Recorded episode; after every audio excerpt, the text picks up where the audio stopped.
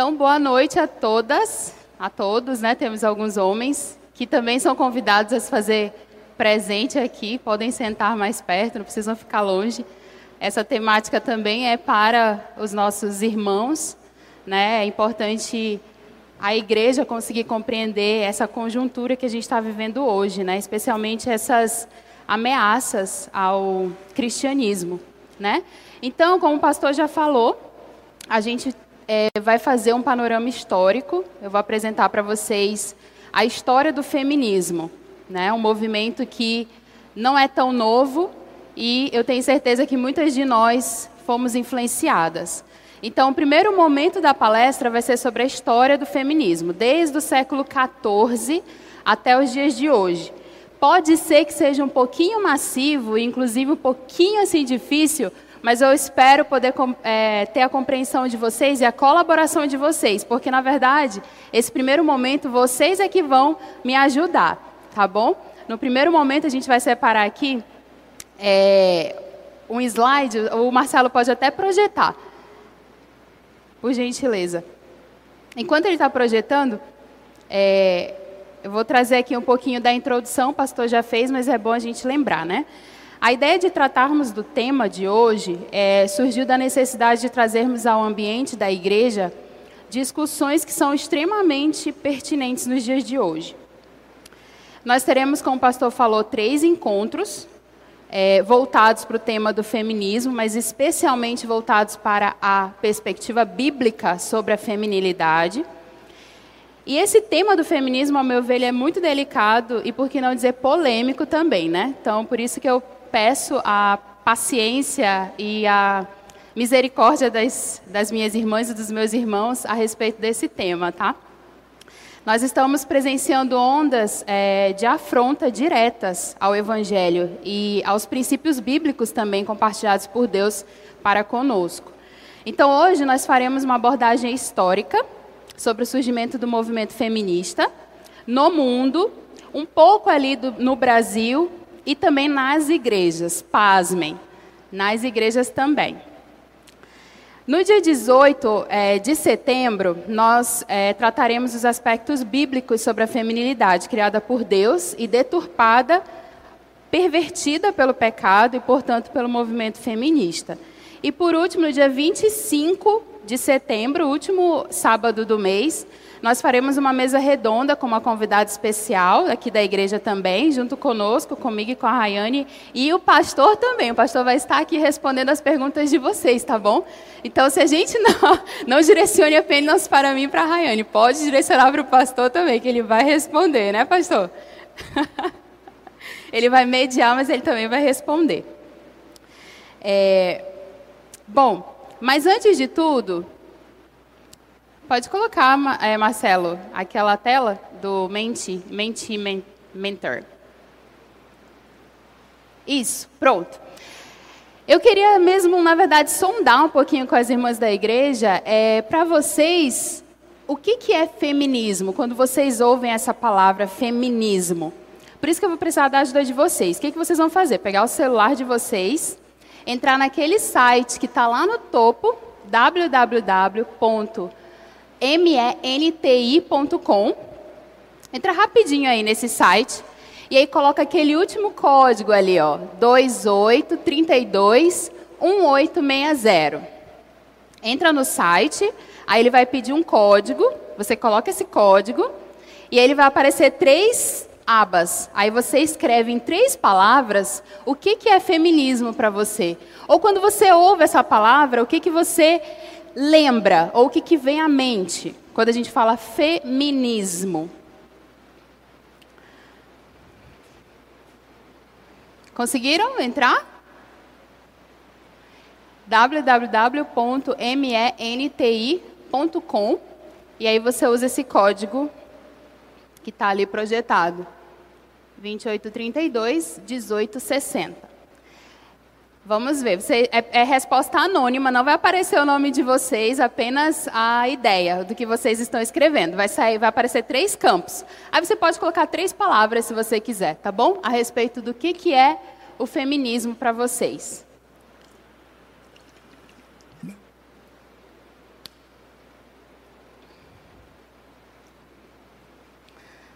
E aí, se possível, deixar também ativo que logo depois da, da parte introdutória, a gente também vai voltar com uma outra pergunta, tá? Só para a gente ter essa participação, porque às vezes a pessoa está falando aqui, né? Eu gosto muito de ver a participação de quem está ouvindo também. Foi? Alguém já enviou? Ainda não? Vai aparecer lá na tela. Aí, Ó, as primeiras palavras estão chegando. Uma pessoa respondeu. Vamos lá. Não vale colar, viu? Escreva aí, o que, que é feminismo para vocês? A nossa ideia é tentar, ao final dessa palestra, chegar numa ideia do que, que é o movimento. Vocês vão compreender o que, que é o movimento. E como esse movimento ele tem influenciado especialmente as igrejas, especialmente as mulheres e também os homens, tá? Não somente as mulheres, mas os homens também. Mais alguém mandou? Aí, mais outra. Nós já temos então movimento social, é uma revolução é uma incoerência, é uma mentira, uma ideologia, são bases controvertidas, é uma deturpação de valores. Agora está vindo bastante. bases controvertidas, já falei, incoerência, equidade, doutrina, power woman. Power woman. É, militância, Ok, deturpação de valores. O que mais? Absurdo. O que mais que aparece ali? Falácia. Movimento pela mulher.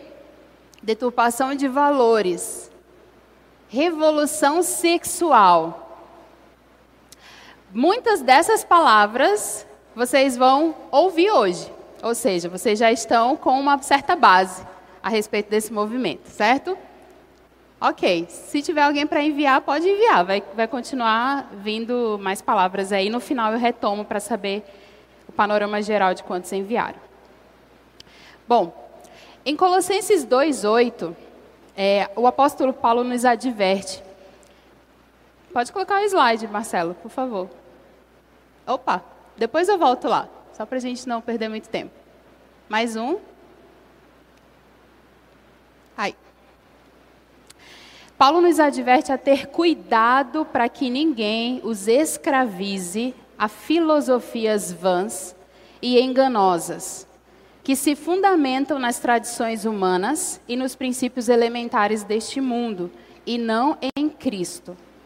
Infelizmente, as mulheres elas têm sido alvo e presa fácil desse tipo de influ influência. Viver de acordo com os princípios bíblicos hoje requer que as mulheres sejam ousadas o suficiente para permanecer firmes contra essas filosofias que Paulo já afirmava, essas filosofias vãs e enganosas, que ele já alertava a igreja no tempo dele, e que buscam destruir a palavra de Deus e a sua autoridade. Sim, todas nós temos sido, e todos os homens têm sido, maior parte das mulheres, né, têm sido influenciadas pelo feminismo.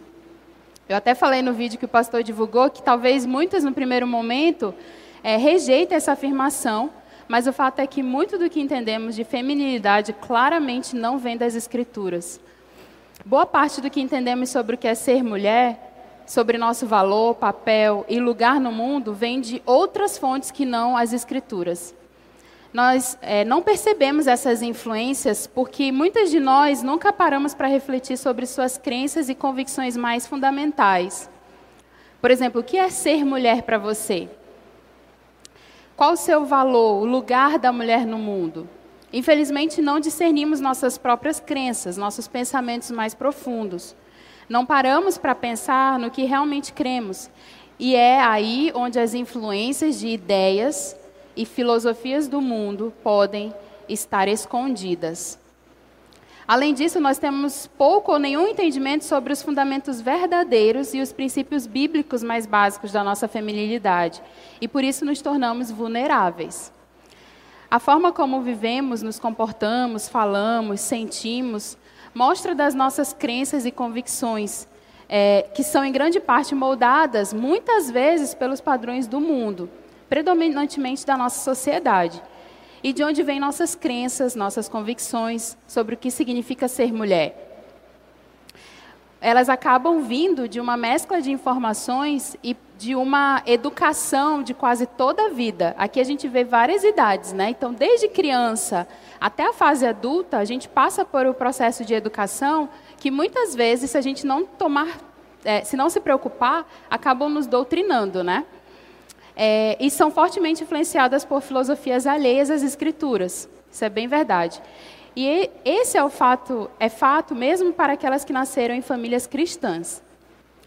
E uma filosofia que Paulo já meio que advertia lá nos princípios, né, e que hoje está bem mais forte, e uma filosofia que sutilmente tem moldado e determinado é, muito das nossas crenças com relação à feminilidade é indiscutivelmente o feminismo. Mas então, o que, que vem a ser o feminismo? Vocês já me ajudaram né, com algumas palavras ali, vocês mesmas já trouxeram à tona algumas, algumas palavras que, inclusive, vão estar aqui na minha palestra. Mas antes da gente dar um conceito, é importante a gente fazer um panorama histórico. Estudar a história do surgimento do movimento feminista é de grande ajuda para nós. Geralmente, uma perspectiva global e ampla do assunto em pauta nos ajuda a entender melhor determinados aspectos do mesmo.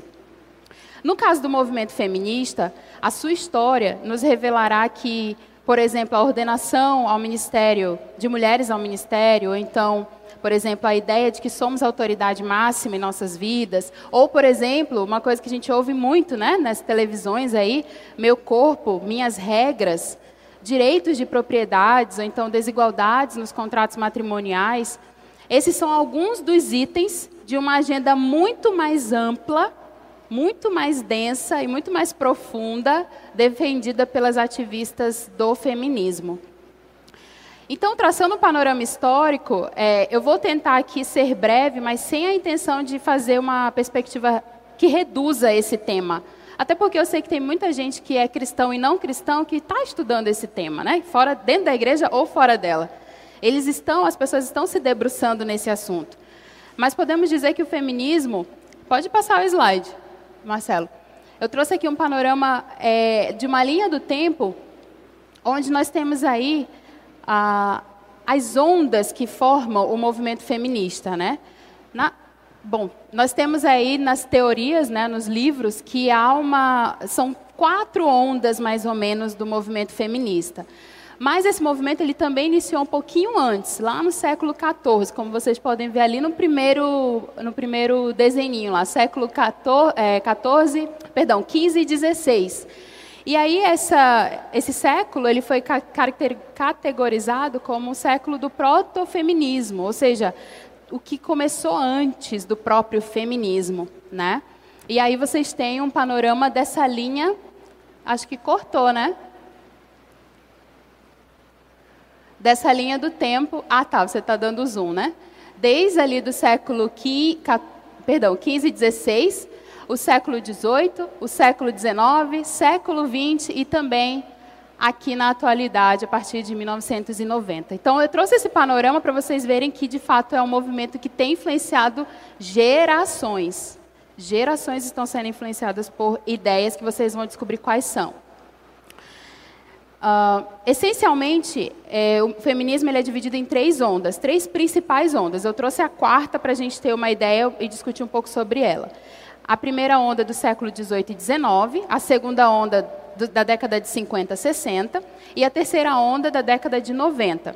Alguns autores, como eu falei, acreditam que há uma quarta onda surgindo, é, para a gente ter uma ideia de quão vasta é a discussão sobre esse tema. Nos estudos feitos sobre o, o movimento feminista, eu me deparei com uma autora que se identifica antifeminista, puramente conservadora e cristã. Essa autora ela já vendeu mais de 50 mil cópias do livro dela, que é considerado o primeiro livro antifeminista no Brasil. E esse livro é este aqui, está na minha mão, que vai ser, vou tirar boa parte do tema do, do, assunto dessa palestra, desse livro, que trata do feminismo, perversão e sub, subversão da Ana Carolina Campagnolo, que é, inclusive, deputada federal também pelo estado de Santa Catarina. Nessa obra aqui, a autora ela traz uma perspectiva histórica do feminismo bastante interessante. Ela afirma que, para o correto entendimento da trajetória da ideologia, é necessário voltar aos originários textos de reivindicações escritos pelos defensores das mulheres.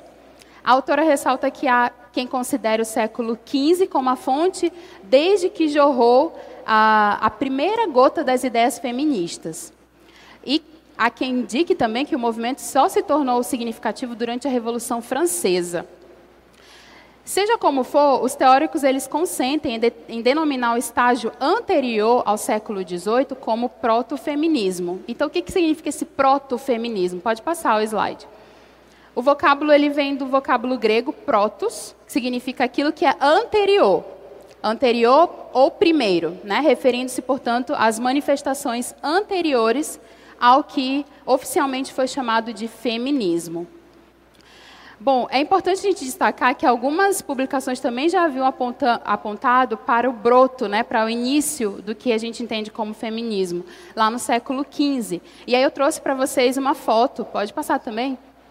é, dessas primeiras obras das, uh, que iniciaram no século XV, por exemplo, Cidade das Mulheres, de Christine de Pizan.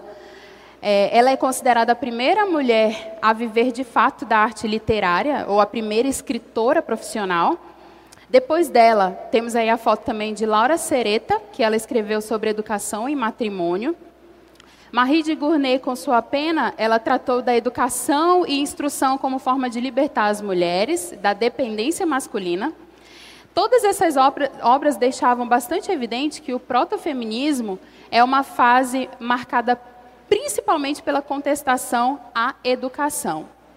De todo modo, apesar desses levantamentos pontuais entre o século XV e XVI, com o florescimento de muitas escritoras, os conflitos feministas que repercutiram mais significativamente, elas só se dariam lá para o final do século XVIII, com a publicação é, de petições ali no, na França e Inglaterra.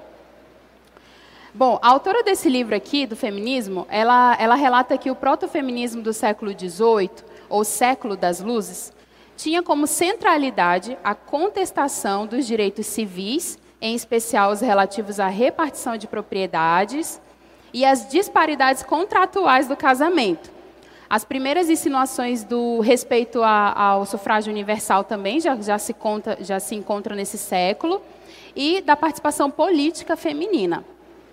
No cerne de todas essas pautas, já existia uma ideia sobre a questão da educação igualitária também. Então, vejam que são é, direitos que eu estou começando a falar para vocês que é, são legítimos, mas que às vezes não são só isso. Existem outra, uma outra, é, um outro panorama por dentro desse movimento. Inicialmente a gente olha legal, muito bom. Existe a questão da, dos direitos civis. A mulher, ela precisa é, buscar os seus direitos para o voto. Nós hoje já vivemos isso, né? Nós votamos, né? Mas será que realmente esses direitos foram por causa do feminismo? É uma pergunta. Aí eu trouxe também a figura de uma outra. Pode passar. Não, volta. Aí, aqui, isso. Dessa senhora aí. Podemos destacar nessa fase é, do século XVIII também as personagens centrais, tais como Olympe de Gouges, que é uma francesa, e a Mary Wollstonecraft, que é uma inglesa.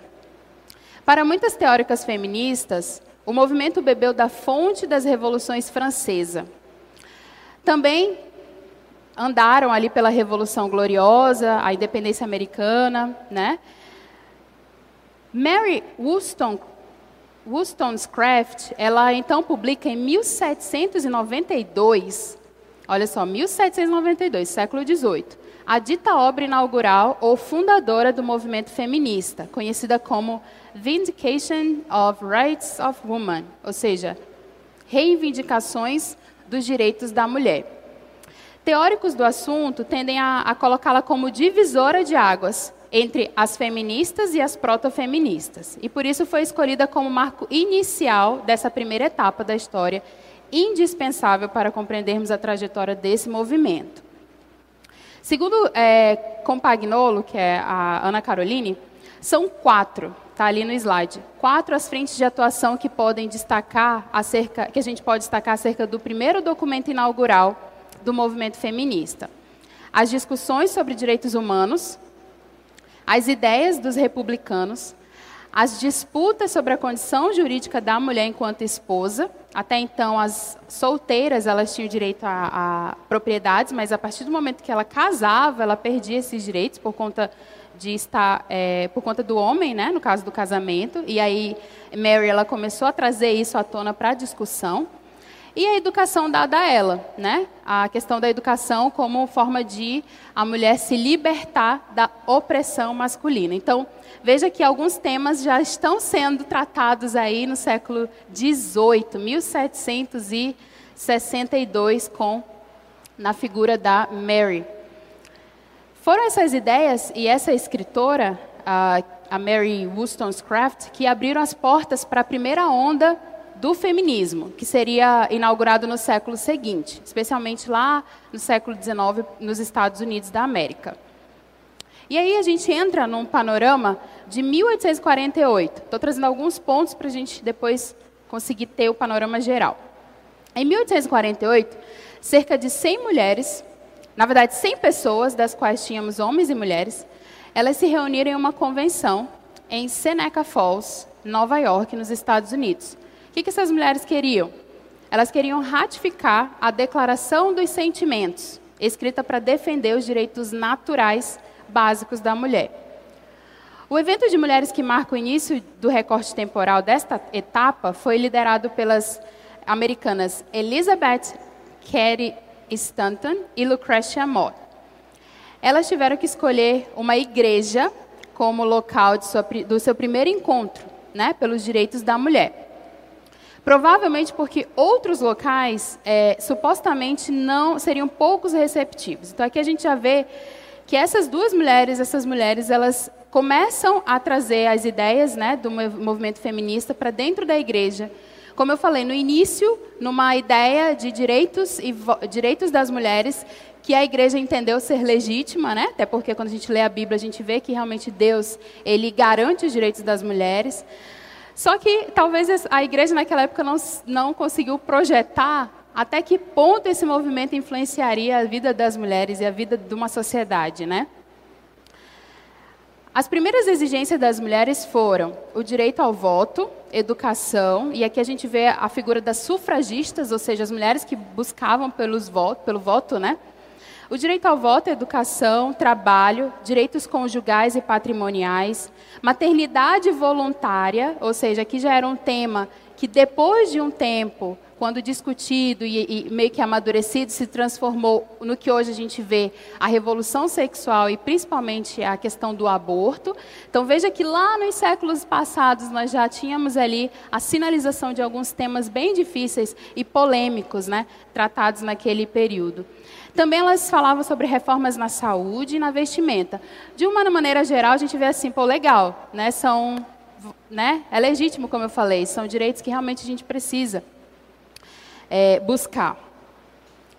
As autoras da Declaração dos Sentimentos, elas reclamavam que as mulheres, elas estavam impedidas de galgar posições na sociedade quanto a empregos melhores, além de não receber pagamentos equitativos pelo trabalho que realizavam. Notaram que as mulheres estavam excluídas de profissões tais como teologia, medicina e advocacia.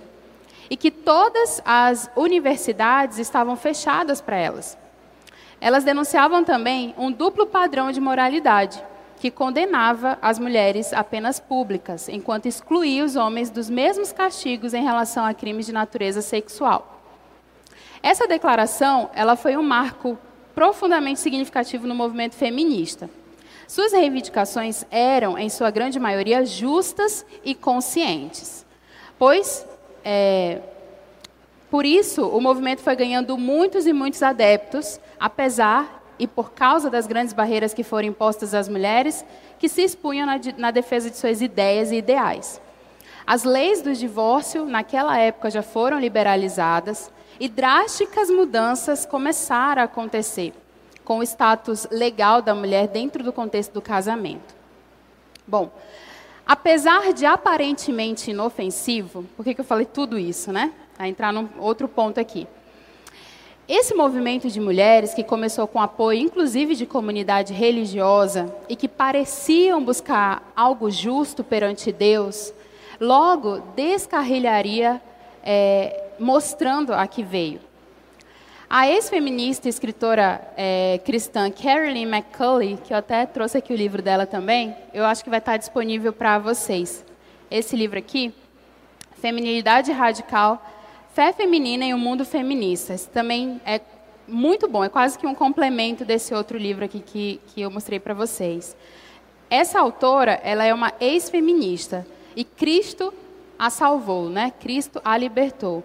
E ela diz o seguinte: nesse livro, uma parte dele. Misturado aquelas reformas sociais necessárias, estava um desafio para o cristianismo. O governo da igreja, o ensinamento bíblico e o culto público. O desafio à igreja que foi levantado neste documento levou por fim a destruição de conceitos bíblicos definidos por Deus, como pecado, diferenças de gênero, matrimônio, entre outros. Aqui nós percebemos que mesmo é, nos primeiros passos da primeira onda, as líderes do movimento elas começam a revelar seu caráter anticristão. Aquele que é marca indelével do, do feminismo, ao lado da própria revolução sexual que a gente vai conversar depois, que não poderiam ter chegado onde chegou sem a convenção de Seneca Falls. Vale ressaltar a trajetória das duas mulheres que foram é, bem protagonistas do movimento nesse, nessa fase da primeira onda nos Estados Unidos, como eu falei, que tem até a foto. Pode passar. É, ela mesma, volta, desculpa. A Elizabeth Carey, que é de. e a Suzy Anthony, que era uma amiga dela. A trajetória de Elizabeth e Suzy é, ajuda a compreender como o engajamento naquela pauta política transformou-as em inimigas da família. Embora fosse casada e mãe de sete filhos, olha só, ela era casada e mãe de sete filhos. A Elizabeth, ela tinha uma opinião tão negativa sobre o casamento quanto teria a feminista Beth Friedan, que é uma das responsáveis pela segunda onda do movimento. Para Elizabeth, olha o que ela dizia: é vão buscar a elevação da mulher enquanto ela é rebaixada ao matrimônio. Vou repetir. É vão buscar a elevação da mulher enquanto ela é rebaixada ao matrimônio. Isso era o que Elizabeth já pregava naqueles momentos né, do século XVIII. E ela também confidenciou do, suas dores a essa amiga, a Suzy. Né? A Elizabeth era casada, tinha sete filhos e ela, portanto, não teria tempo para divulgar essas ideias do, do que ela estava é, buscando, esses pensamentos né, que ela achava que o casamento trazia para ela como uma, é, uma prisão. Então ela precisava de alguém que pudesse divulgar. E Suzy era amiga dela muito próxima. Suzy era solteira, então tinha tempo e ela sempre viajava e levava os panfletos com as escritas de Elizabeth.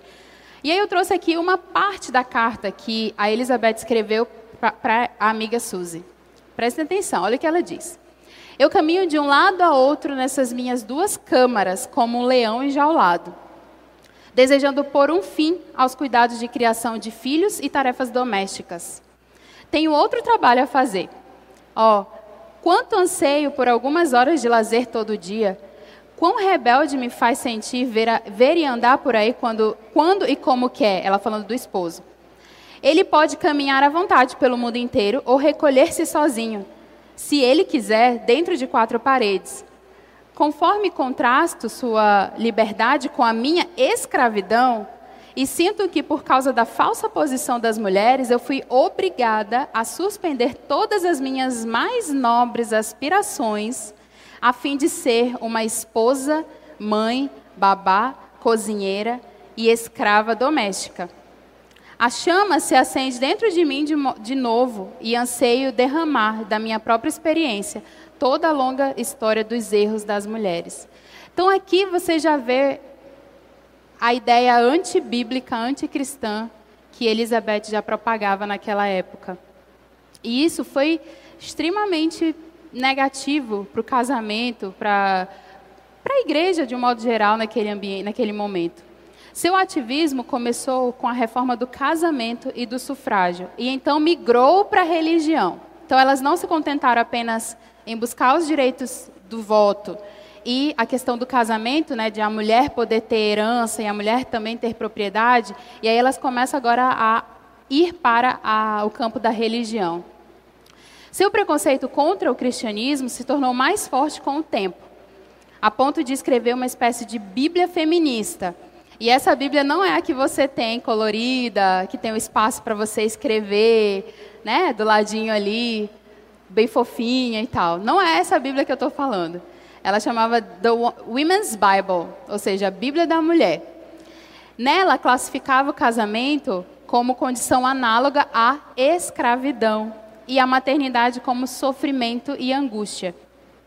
Isso só revela o que tem por detrás do movimento feminista de todas as ondas, revelando um contínuo alvo, a autoridade das escrituras. A gente vai perceber isso, que o foco final é atingir a centralidade das escrituras. É fazer com que Deus seja excluído, né? Ele seja trocado, inclusive para uma divindade feminina. Apesar das motivações do feminismo terem sido variadas e principalmente políticas, a luta por esses direitos foram importantes e ainda são. Até nisso vemos a mão de Deus através da sua graça comum. Contudo, ao invés de muitos cristãos é, serem influenciados pelo feminismo, deveríamos ser movidos pelo Evangelho. A boa notícia de que todo ser humano é imagem e semelhança de Deus é poderosa para combater as desigualdades, por exemplo, injustiças desse mundo pecador. Sim, a luta de um cristão deve ser pelo Evangelho e no Evangelho para a glória de Deus. Deus tem todo o poder para santificar uma sociedade ao ponto de fazer diferenças de direitos regredirem, pois as desigualdades, as injustiças e os preconceitos, eles são frutos do pecado. A gente sabe disso e só deixarão de existir somente quando Jesus voltar. Até lá, é fundamental vivermos e pregarmos o Evangelho para restaurar pecadores, independente da classe social, da raça, do gênero e da crença. Resumindo, para esses outros autores aqui, Lage e Marquês, que eles publicaram um livro que chama O Livro Negro da Nova Esquerda, eles dizem assim: a primeira onda do movimento feminista de caráter liberal, também conhecida como sufragismo, caracterizou-se fundamentalmente pelo assento na igualdade perante a lei. Elas conseguiram isso, reivindicando direitos cívicos e políticos para o sexo feminino. Longe de representar um mal social, foi um grande feito em favor da justiça. No entanto, o feminismo não tinha de maneira alguma esgotado a sua razão de ser. Pelo contrário, estava chamado a reinventar-se. Então a gente sai da primeira onda e a gente vai para a segunda onda. Essa reinvenção nos leva a compreender o surgimento da segunda onda do feminismo. Então, no século XX, especialmente nas décadas de 50 e 60, a gente tem as fotos das proeminentes do movimento, vamos dizer assim. Um novo movimento de mulheres surge. É o que conhecemos hoje como feminismo de segunda onda, ou um feminismo moderno ou feminismo propriamente dito.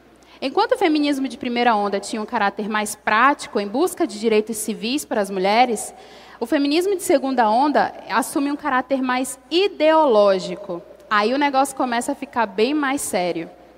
Diferente da primeira onda, nessa nova etapa, a opressão do feminismo tem sido implacável e alcançando cada vez mais mulheres, geralmente vítimas de traumas, de abusos, de famílias desestruturadas e até de meninas abaixo de 13 anos. Ou seja, é uma situação assim desesperadora, quando você realmente consegue compreender a magnitude e a profundidade desse movimento. Por isso que eu alerto as irmãs de estarem sempre atentas, especialmente com as suas crianças, suas meninas. Veja o que, que estão falando nas escolas. Veja o que, que eles estão propagando nas escolas. Por ser um movimento de ideologia, existem muitas outras coisas por trás disso. O feminismo de segunda onda, ao contrário de, do que abertamente alega, é, não tem seu foco apenas em defender os direitos das mulheres. Ele se desenvolve a partir de uma base filosófica. É uma base ideológica que tem origem no, no, no pensamento marxista. É, filosófica, base filosófica, existencialista e humanista. E propõe uma redefinição radical do significado de feminilidade entra um ponto aqui. Por isso que a gente precisava fazer esse trajeto histórico, para poder a gente conseguir compreender até que ponto a gente, é, esse movimento tem deturpado a ideia de feminilidade bíblica. Né? A sua proposta central é a desconstrução de qualquer ideia essencial de feminilidade.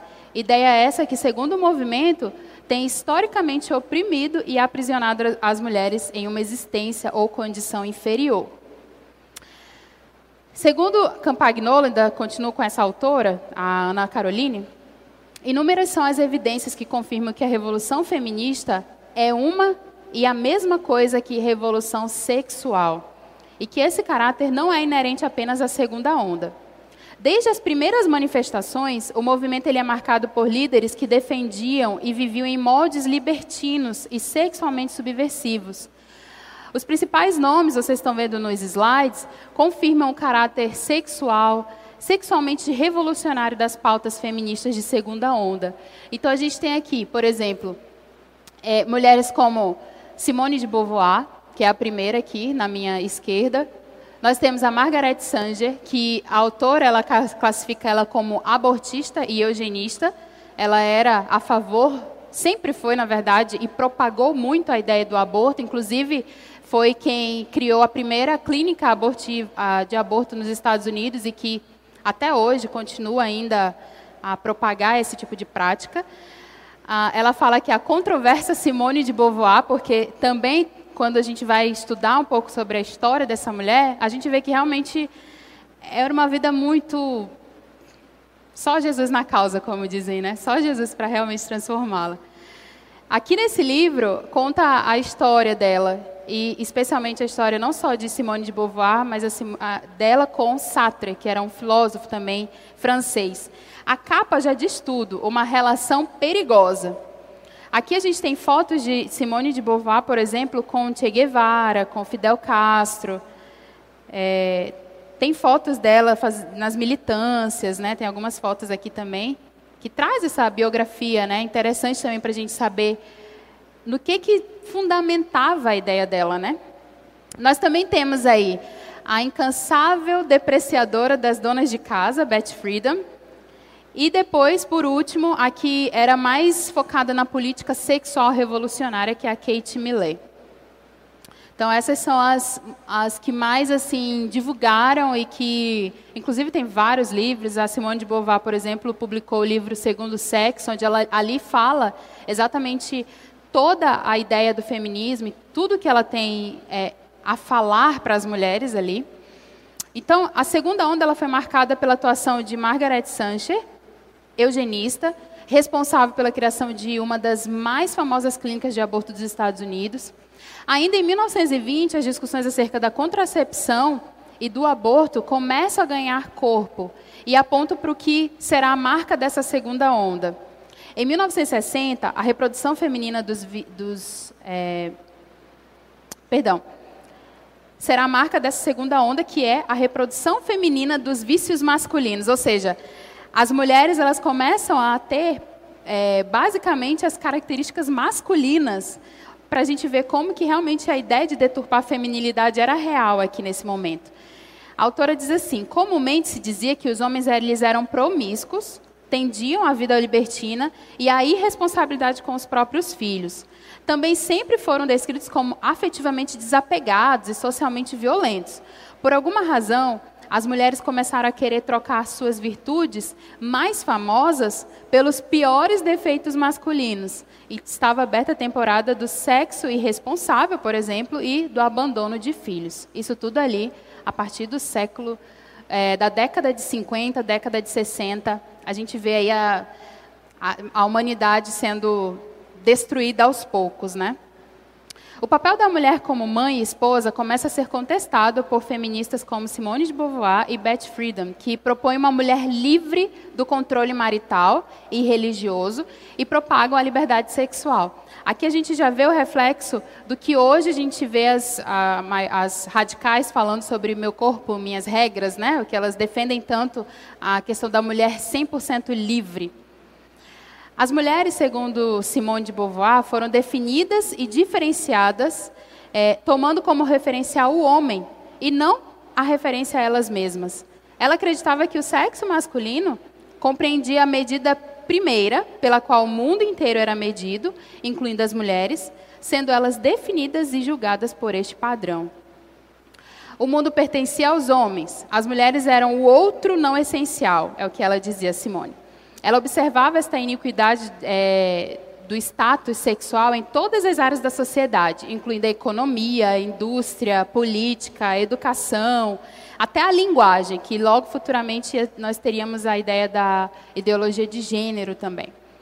As mulheres foram forçadas pelos homens a se conformar, a se moldar aquilo que os homens criaram para o seu próprio benefício e prazer às mulheres de, suas, de seus dias não foi permitido ou não foram encorajadas a fazer ou se tornar qualquer outra coisa além do que o feminino eterno ditava. Elas foram cerceadas no papel que é, alguns autores falam de, em, em alemão, Kusch, é, Kusch, Kirche e Kinder. Ou seja, a mulher se reduzia a esse papel da cozinha, igreja e filhos. Então, ela, a Simone ela vinha querendo trazer contrapontos a isso, né? De acordo com a Simone de Beauvoir, a mulher estava destinada a existir somente para a conveniência e prazer dos homens. Bom, no início dos anos 60, uma jornalista americana, que é a Beth Friedan, transformou os conceitos filosóficos da Simone de Beauvoir em algumas coisas mais assimiláveis para a mulher moderna. Então, ela publica um livro chamado A Mística Feminina. É um livro onde examinava o papel da mulher norte-americana. Então a gente vê aqui que nos Estados Unidos a proeminência era bem grande. Né? Na Europa começou, depois veio para os Estados Unidos e depois chega no Brasil. O que, que a Friedan falava? As mulheres dos seus dias foram ensinadas a buscar satisfação apenas como esposas e mães. Ela afirmou que esta mística do ideal feminino tornou as mulheres infantis e frívolas, quase como crianças, passivas, é, feitas apenas para a cozinha, para os bebês, para casa. Assim como de Beauvoir, eh, Simone de Beauvoir, ela afirma que a única maneira para a mulher encontrar-se a si mesma e conhecer-se a si mesma como uma, uma pessoa, é, como uma pessoa seria através da obra criativa executada por si mesma. Frida é, batizou o dilema das mulheres de um problema sem nome, Frida concordou com Beauvoir que a libertação das mulheres haveria de requerer mudanças estruturais profundas na sociedade. Presta atenção, mudanças estruturais profundas da sociedade. Elas tinham um objetivo. Elas queriam, de fato, mudar as estruturas sociais, as estruturas econômicas, as estruturas educacionais, especialmente. E aí, como que, qual é o saldo dessa onda? Né? A, gente, a gente tem que. O movimento ele vem a revelar ainda mais a sua essência e faceta mais extremistas, através das obras é, da própria Simone de Beauvoir e da é, Beth Friedan. Em um dos livros, elas dizem assim: o objetivo dessa revolução toda. O objetivo definitivo da revolução feminista deve ser não apenas acabar com o privilégio masculino, mas também com a distinção entre os sexos. Assim como o objetivo final da Revolução Socialista não era apenas acabar com os privilégios da classe econômica, mas também com a própria distinção entre as classes é, que existia entre as diferentes classes econômicas. Eu trouxe essa ideia porque o que, que elas defendiam? Que haveria uma revolução feminina, feminista, para que acabasse o privilégio dos homens e que houvesse a distinção entre os sexos. Só que não era só isso. Eles, elas queriam também trazer a ideia do próprio marxismo, que era tentar, eles queriam diminuir a diferença de classes econômicas. Então a gente vê que o mesmo movimento feminista está bem alinhado às ideias do marxismo, Depois eu vou ler para vocês o que um dos proeminentes do marxismo ele dizia sobre a família, sobre as mulheres e sobre as crianças, para a gente ter uma ideia. Mais recentemente, é, nós, tivemos, nós temos algumas escritoras aí que diz assim, o que, que elas querem? Resumindo em uma frase, femi, o feminismo busca leis do divórcio sem culpa. Isso foi uma, uma feminista que afirmou. O feminismo busca leis do divórcio sem culpa, busca o direito ao aborto, rejeita Deus enquanto pai, busca a aceitação da sexualidade feminina e tem um compromisso com o trabalhador. Vejam quão sério, né? E importante a gente ouvir delas mesmas o que elas propagam. E eu tentei resumir aqui na fala de um outro pastor, que ele diz assim: o real sentido desse movimento, ele fala que é, as feministas elas, elas querem que as mulheres deixem seus maridos, matem seus filhos, pratiquem bruxaria, tornem-se lésbicas e destruam o capitalismo. Essa ideia ela pode ser até um pouco caricata, né? E difícil até de, de falar. Mas significa ponto a ponto o trabalho das militantes de segunda onda. E não só as de segunda onda. Mas para que tudo isso? Você pode perguntar. Para chegarmos a um estágio de mundo pós-sexual com o objetivo maior de mudar a cultura e tratar o sexo como uma qualquer coisa. Né? A gente vê hoje como isso está deturpado, como isso está absurdamente contrária ao princípio bíblico. A revolução sexual, somada à ideologia de gênero, foram o que se tem chamado de terceira onda do feminismo.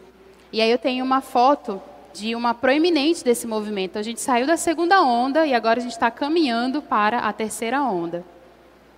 A terceira onda do feminismo começou no início da década de 90 como uma resposta às supostas falhas da segunda onda. E também uma retaliação às iniciativas e movimentos criados pela segunda onda.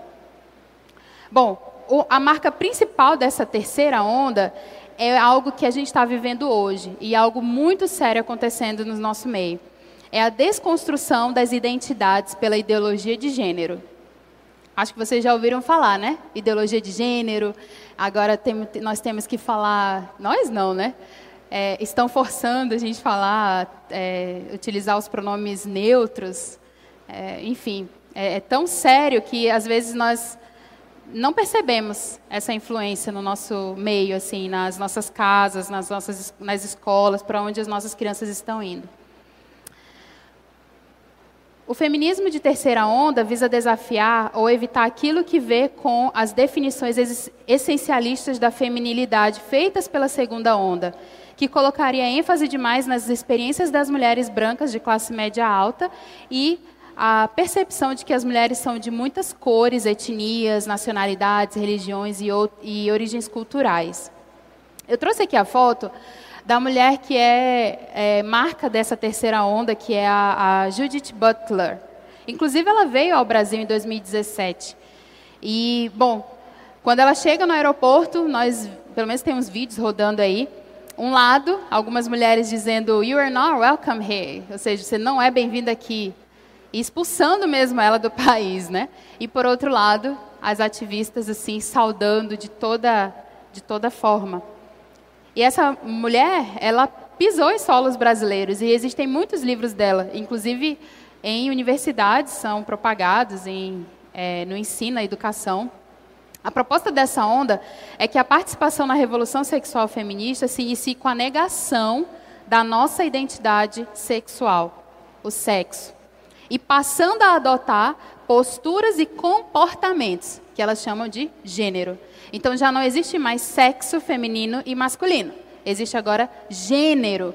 E tem uma autora que diz que há gêneros tanto quanto pessoas. Então não há como identificar quantos gêneros tem. Existe aí mais de 30 tipos de gêneros, para vocês terem uma ideia. Desde lésbica, é, pan, tem vários, vários nomes. Então, aqui é o foco dessa corrente. Ah, essa ideia da, da negação da nossa identidade, né?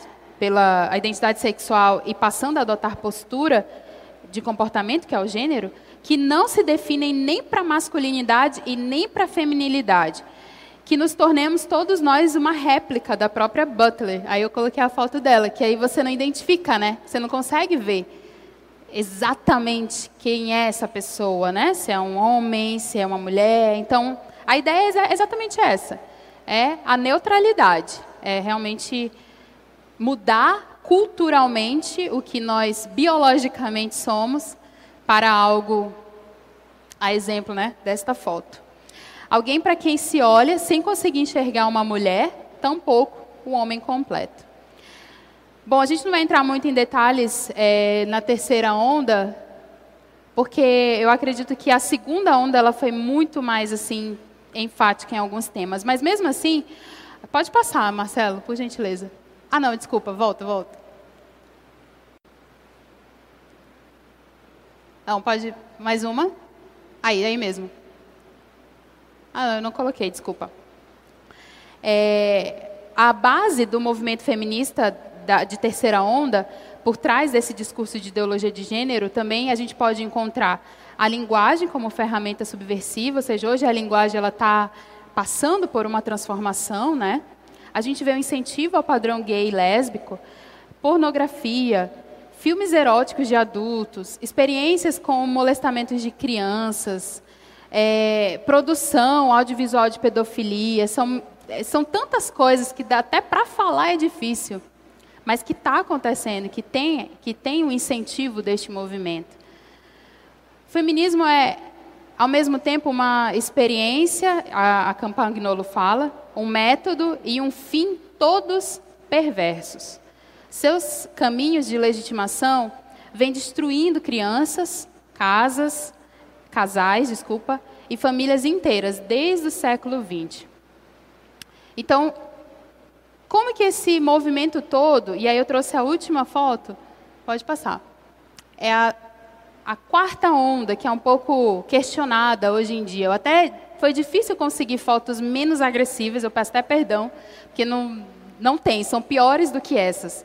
Mas só para vocês verem basicamente o que a quarta onda do feminismo, mais motivado pela questão da é, internet, do cyber, né, cyberfeminismo, onde os movimentos eles se encontram em coletivos, e é a, é a da geração agora, entendeu? A geração do Instagram, da, do Facebook, onde elas conseguem agora de uma forma mais horizontal, não é tão institucionalizado, não é hierarquizado, elas conseguem movimentar um número maior de pessoas por meio das mídias sociais.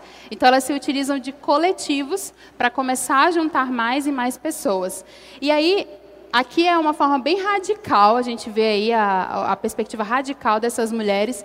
Por exemplo, uma das características é, é, desinstitucionalização, ou seja, o movimento da segunda e da terceira onda, eles estavam muito institucionalizados, a partir de ONGs, alguns grupos né, que estavam ali organizando-se.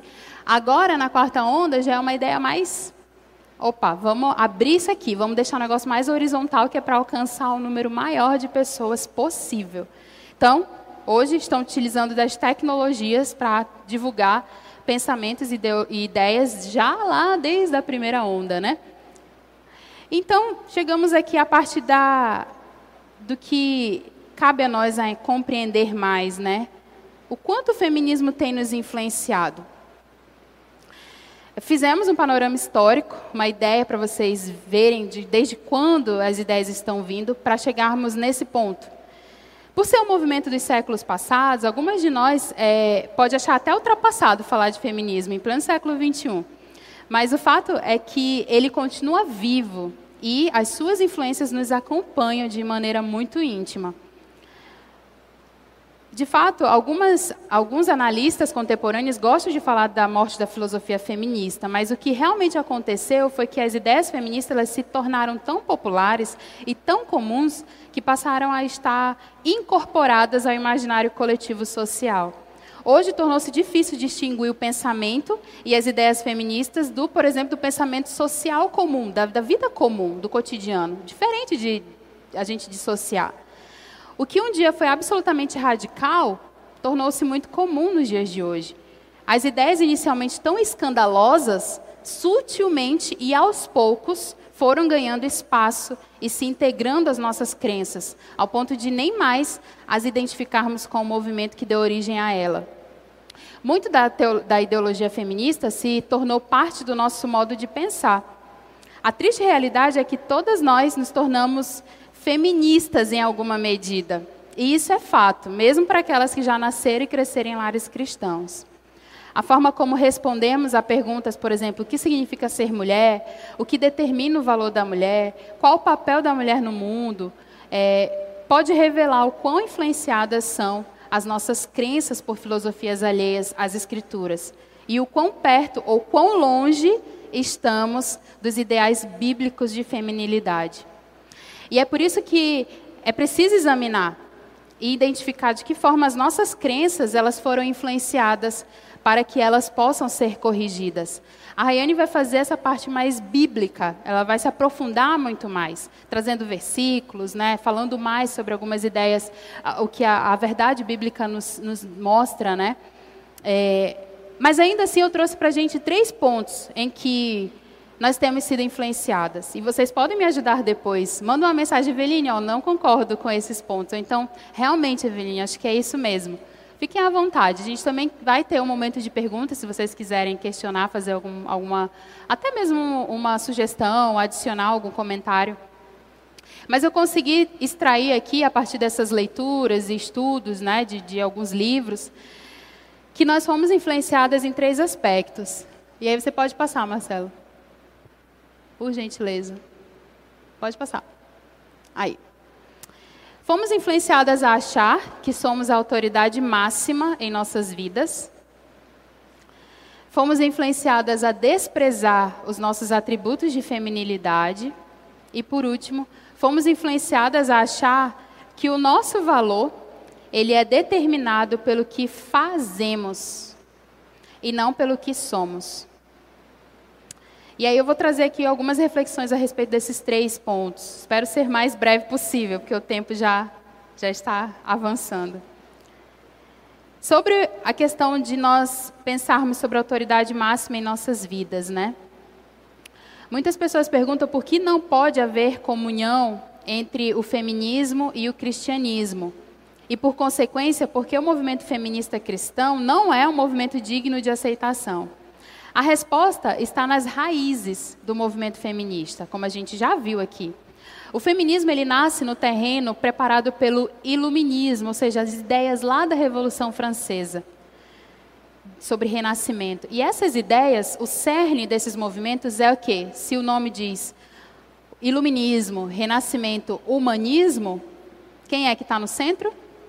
Exatamente, que você falou agora, o homem. O homem está como centro de todas as coisas rejeitando o pensamento de Deus, no centro do pensamento, Deus é deixado de lado.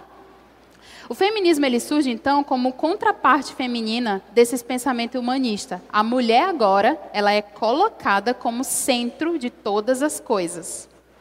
Se Deus não deveria ser o centro, nem tampouco deveriam os homens, né? O feminismo ele trouxe com força a ideia de que a mulher tem direito de definir a ela mesma, de dizer o que é melhor para ela. E mais ninguém. Somos a autoridade máxima sobre nós e temos direito de dizer o que quisermos, fazer o que quisermos e viver como quisermos.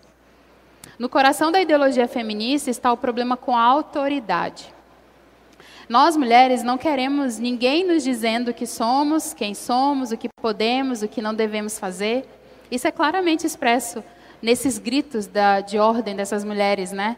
Meu corpo, minhas regras. Ninguém me diz o que fazer, ou só a mulher sabe o que é melhor para ela. Ou lugar de mulher é onde ela quiser. No centro da ideologia feminista está a busca também, não só pela autoridade, mas pela autonomia e uma liberdade feminina total a todo custo. E para a mulher alcançar toda a autonomia e liberdade almejada, é necessário negar qualquer ideia de que Deus lhe di, é, Deus, um Deus lhe dizendo o que ela é ou o que ela deve fazer. Deus ele é tirado dessa equação. Logo, não existe essa história do propósito divino para a criação da mulher. E é isso que, no final das contas, o feminismo faz. Ele nega a existência de um significado essencial que transcende a feminilidade. A gente já viu aqui, eu não vou falar muito sobre a questão de Simone de Beauvoir, ela, em uma das frases ela resume bem o pensamento, ela diz que não se nasce mulher, torna-se mulher. Não se nasce mulher, torna-se mulher. Quão difícil, né, essa, essa fala. E quão infeliz é essa fala. Ou seja, não existe propósito, regra ou modelo de feminilidade que a mulher deve seguir. A ideia da feminilidade que conhecemos é uma invenção, como elas dizem, patriarcal, para oprimir e explorar as mulheres. É assim que o movimento feminista esvaziou completamente o significado e o propósito de feminilidade. O feminismo ele estragou as mulheres, é, entregou às mulheres o direito de definir a elas mesmas e elas ficaram perdidas. Afinal, o que, que significa ser mulher? Ao tomar para si o direito de mandar na vida, as mulheres é, se meteram em apuros. Elas se meteram em apuros porque somos limitadas nas nossas compreensões de nós mesmas e do mundo. Não nos conhecemos verdadeiramente. Lá, verdadeiramente. Jeremias 17, 9 diz que o nosso coração ele é enganoso e ele é desesperadamente corrupto. Nossa visão de nós mesmas e da realidade é limitada pela nossa humanidade manchada pelo pecado. Nós não somos tão competentes assim. Dependemos da perspectiva do nosso Criador. E Ele não nos deixa no escuro com relação a isso. A verdade revelada pelas Escrituras é que é, não somos frutos do acaso. Não estamos aqui sem um propósito. Não temos direito de nos definir. Não somos autoridade máxima sobre a nossa existência como mulher. Se nós cristãos não somos tão radicais a ponto de rejeitar completamente Deus, mostrando a influência do pensamento humanista e feminista, quando, mesmo tendo conhecimento da verdade, vivemos essa nossa feminilidade de acordo com as nossas regras, quando rejeitamos o ensino bíblico ou a gente ignora ele, fazendo de conta que não é com a gente, nós estamos ignorando valores como, por exemplo, maternidade, como a modéstia, como a piedade, como submissão, que é tão difícil, né, no, no ambiente secular falar de submissão. Espero que na igreja não seja, né? Como se tudo isso fosse coisa do passado e sem aplicação para a realidade da mulher de hoje. É, o fato é que não somente Deus é a autoridade máxima sobre as questões da feminilidade, mas a Bíblia toda, como revelação autorizada do próprio Deus, o pastor sempre fala: a Bíblia é a nossa regra de fé e conduta, fé e prática. Que a gente não se engane. Sempre que tomamos as mãos o direito de dizer como devemos viver, negamos a autoridade, a soberania e o direito de Deus como Criador. Quando achamos que sabemos o que é melhor para nós, dizemos que Deus está errado, que os planos dele não são tão sábios e que ele não é tão bondoso assim. A única maneira de ter a segurança de que estamos no caminho correto é abrindo mão dos nossos supostos direitos. Se cremos no Deus, no Deus Criador, todo bondoso e soberano, nós aceitaremos os seus termos com alegria e segurança. A gente não vai precisar do feminismo para isso. Porque nós sabemos que Ele sabe mais e que Ele quer o melhor para nós. É, mas existem também outras formas né, de que o feminismo influenciou, como eu coloquei a questão da, dos atributos de feminilidade e, por último, a, a questão do. Perdão, deixa eu ver aqui. A questão do valor, do nosso valor determinado, né?